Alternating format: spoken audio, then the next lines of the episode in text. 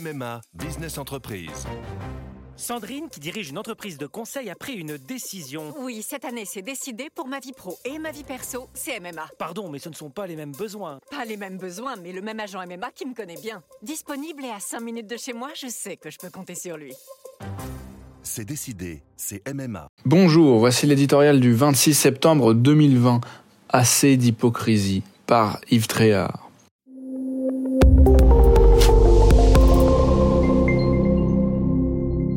Apprendre à vivre avec. Aussi longtemps qu'une parade ne sera pas trouvée, l'expression peut à la rigueur être de mise à l'heure du coronavirus. Jamais elle doit le devenir face au terrorisme islamiste. Elle traduirait une impuissance synonyme de lâcheté, trahirait un fatalisme qui vaudrait renoncement.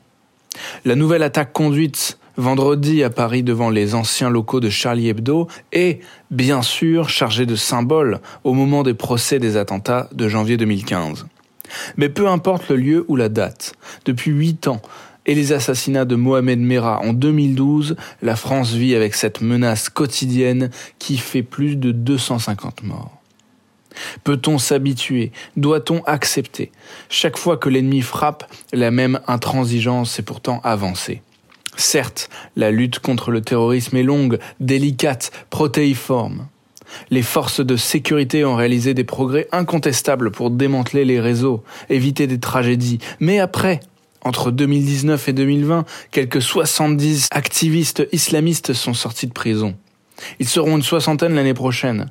Les enquêtes le montrent. Une fois libérés, ils continuent à cracher leur haine de la France et à mener leur œuvre de propagande auprès d'individus faciles à convertir.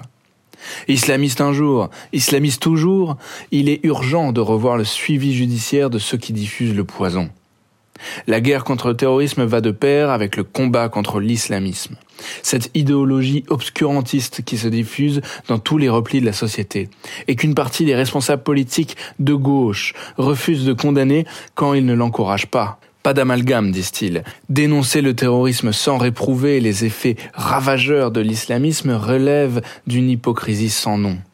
L'attaque d'hier intervient quelques jours avant le discours d'Emmanuel Macron, le 2 octobre, sur ce qu'il nomme les séparatismes. Osera-t-il enfin faire sauter les tabous pour voir la réalité en face?